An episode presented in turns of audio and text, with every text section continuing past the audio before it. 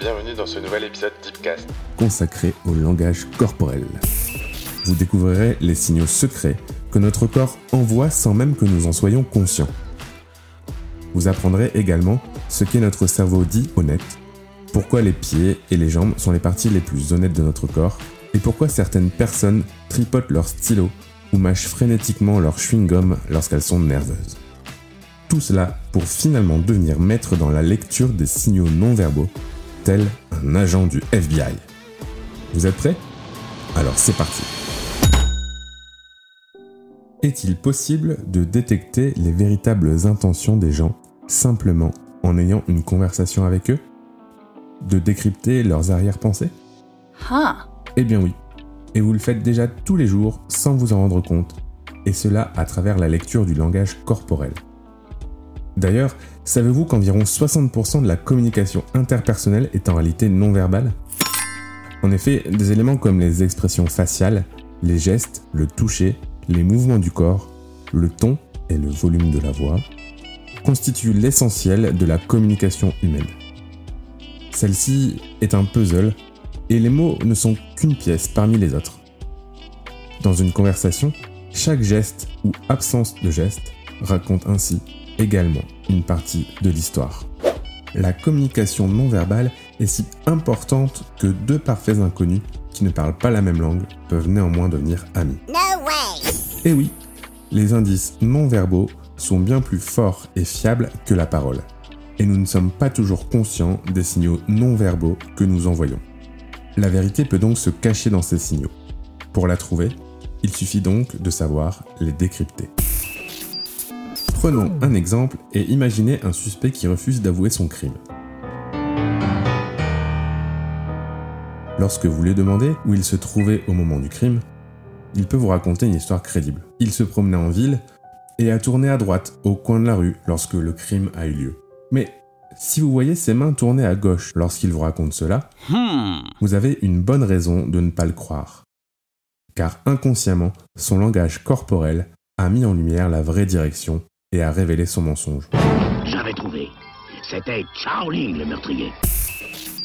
La communication non verbale est le moyen le plus fiable et direct d'obtenir des informations. Le FBI l'a d'ailleurs bien compris, et c'est la raison pour laquelle la plupart de ses agents sont initiés au cold reading, discipline qui inclut la lecture du langage corporel.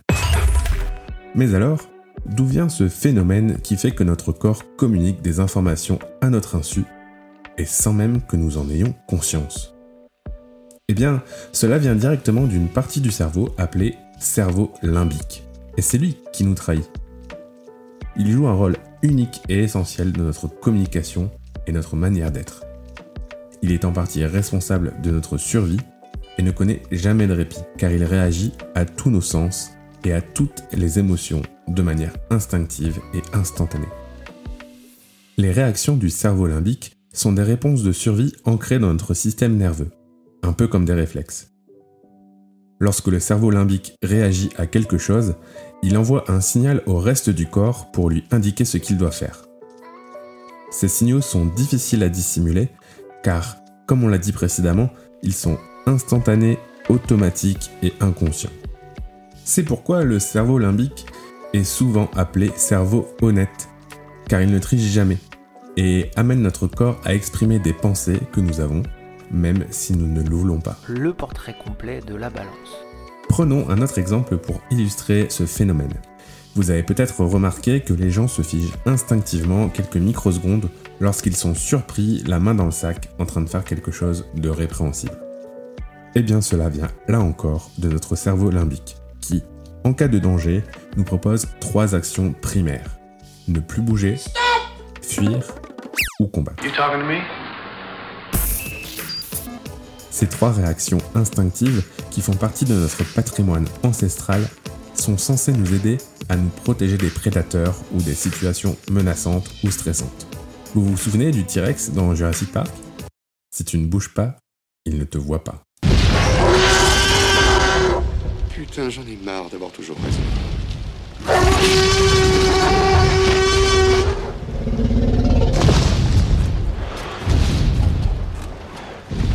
Faites plus un seul geste Sa vision est basée sur le mouvement.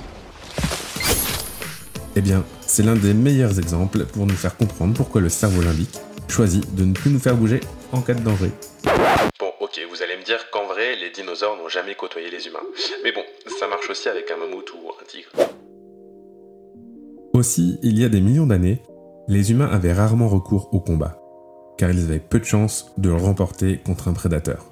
La fuite était donc souvent la première réaction face à une menace. Aujourd'hui, dans une situation de stress au bureau par exemple, on ne s'enfuit pas littéralement, mais nos réactions de fuite se déclenchent toujours instinctivement. Se pencher en arrière de la table ou croiser les bras en réunion par exemple peut donc être assimilé à une réaction de fuite des temps modernes. Une réaction plus extrême serait la réaction de combat, qui implique rarement un contact physique réel de nos jours. Elle s'exprime plutôt plus souvent par une réaction verbale comme des insultes ou des sarcasmes. Philippe Je sais où tu te caches Viens ici que je te bute, enculé Ta gueule Viens ici, sale enculé Salaud Vous avez compris l'idée. Globalement, les actions provoquées par notre cerveau limbique sont très importantes dans la détection du mensonge et des signes d'inconfort. Quand vous étiez enfant, vos parents vous ont sûrement déjà dit Bah, ne fais pas cette tête-là lorsqu'il y avait quelque chose dans votre assiette que vous n'aimiez pas. Ils vous encourageaient ainsi à cacher ce que vous pensiez vraiment, car cela apparaissait directement sur votre visage. Ainsi, dès notre plus jeune âge, nous sommes incités et entraînés à cacher nos expressions faciales, rendant notre visage peu fiable et peu lisible, car nous avons appris depuis tout petit à dissimuler nos véritables sentiments et intentions.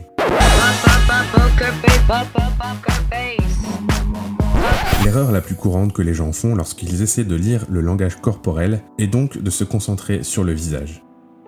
Les signaux non verbaux les plus révélateurs sont en effet envoyés par les parties du corps les plus inattendues comme les pieds.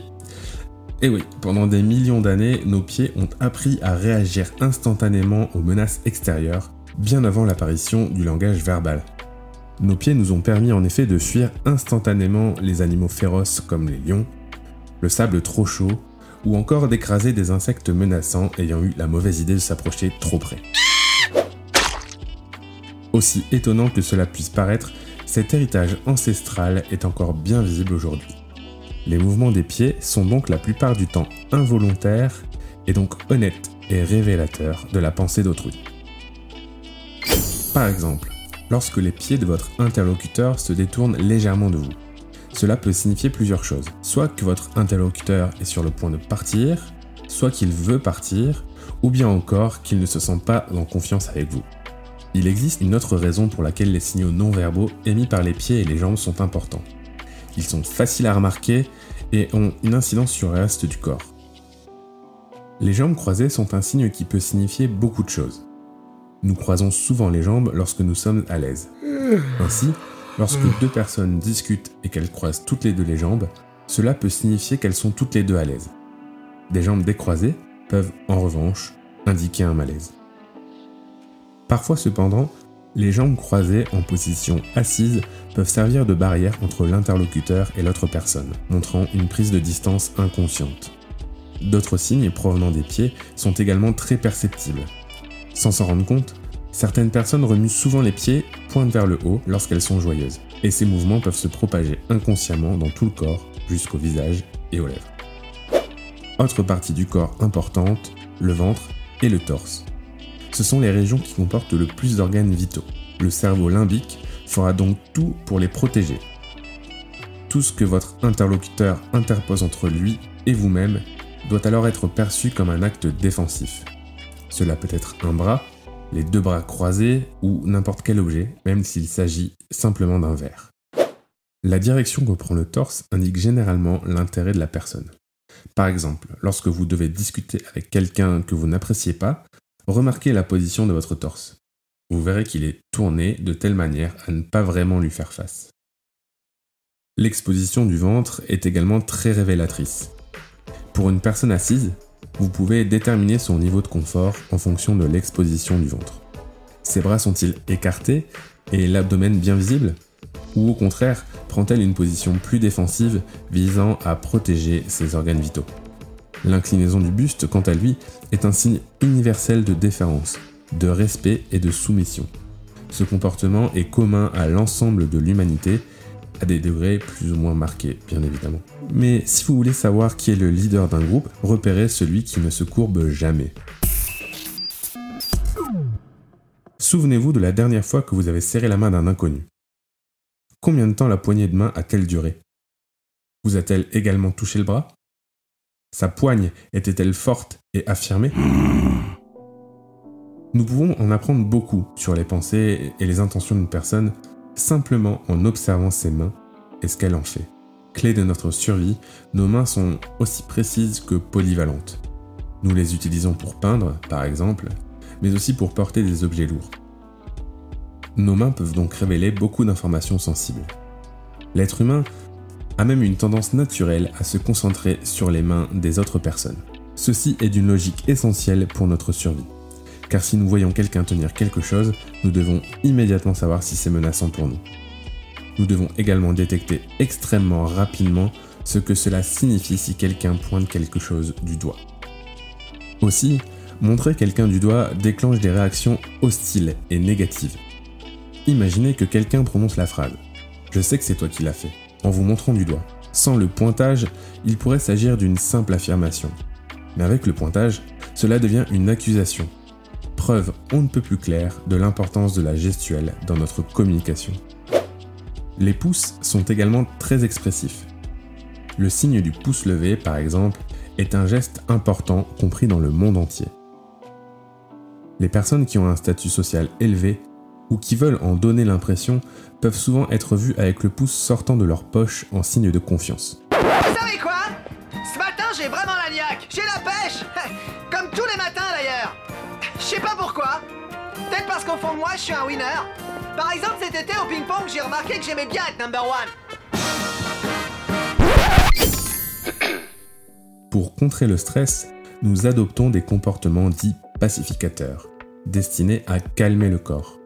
Ces comportements se produisent presque toujours juste après l'événement stressant.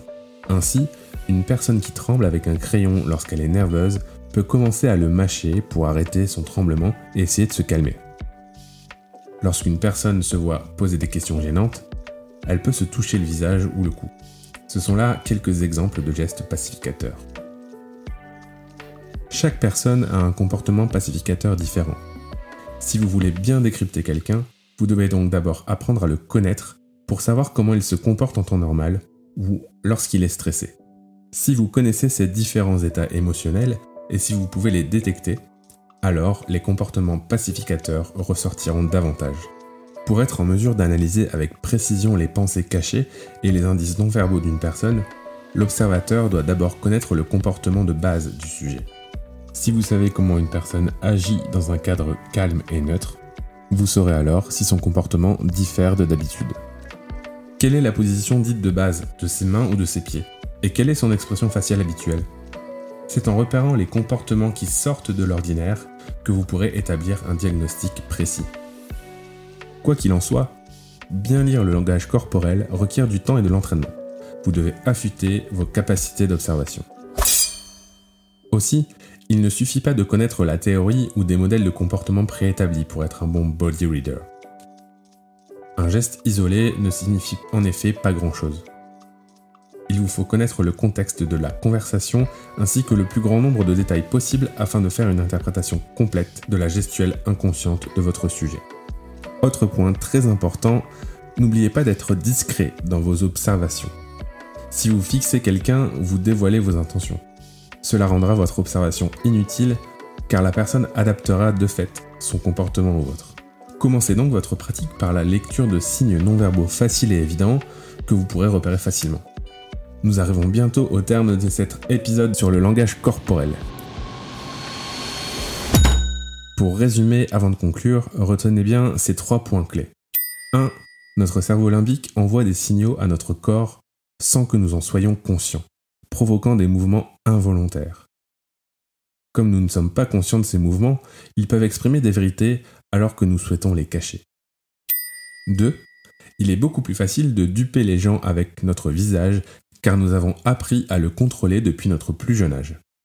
Si vous voulez voir si quelqu'un ment, observez ses mains, ses jambes et ses pieds pour détecter des mouvements inhabituels et voyez s'il fait plus de pauses que d'habitude pour réfléchir à ce qu'il dit. Et enfin 3. Les gens se tiennent souvent debout en public avec les bras croisés, peut-être en attendant quelqu'un dans la rue ou en public. Mais remarquez que nous ne croisons presque jamais les bras lorsque nous sommes chez nous, à moins que quelque chose ne nous dérange. Lorsque vous remarquez ce comportement dans une situation qui normalement ne s'y prête pas, c'est alors un signe évident de malaise.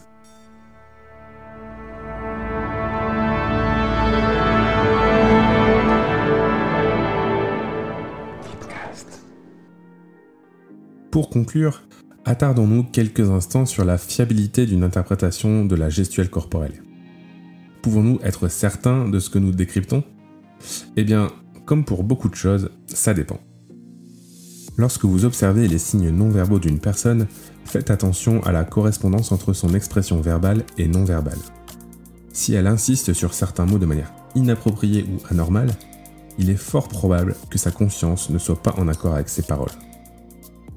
Notre langage corporel s'accorde naturellement avec notre discours lorsque nous disons la vérité.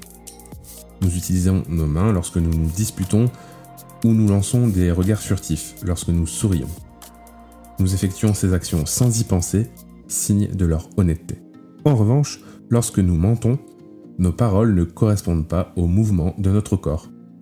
Les personnes qui mentent lors d'un interrogatoire auront toujours besoin d'un peu plus de temps pour inventer une histoire fictive, par exemple et certains de leurs mouvements pourront être légèrement décalés avec leur dire. Il est également important de garder à l'esprit que, dans une situation d'interrogatoire, vous pouvez vous-même influencer le comportement du suspect. Et oui, la communication va dans les deux sens. Veillez donc à rester le plus neutre possible dans votre manière d'être. Ainsi, si vous soupçonnez quelqu'un de mentir, ne lui dites jamais. Si vous commencez à poser des questions accusatrices ou si vous avez l'air méfiant, vous dévoilerez alors vos pensées et votre sujet changera aussitôt de comportement. Autre point important, chacun a besoin d'un certain degré de confort pour pouvoir communiquer correctement. Si vous vous asseyez trop près de quelqu'un, si vous lui serrez la main trop longtemps, ou si vous fixez cette personne dans les yeux directement, vous risquez de la mettre mal à l'aise, ce qui peut à ce moment précis modifier son langage corporel. Au final, il est essentiel de garder à l'esprit qu'il n'y a pas de décryptage fiable à 100%. Il y a seulement des hypothèses statistiques et empiriques basées sur des observations passées. Veillez donc à rester flexible dans vos décryptages et ouvert dans vos hypothèses.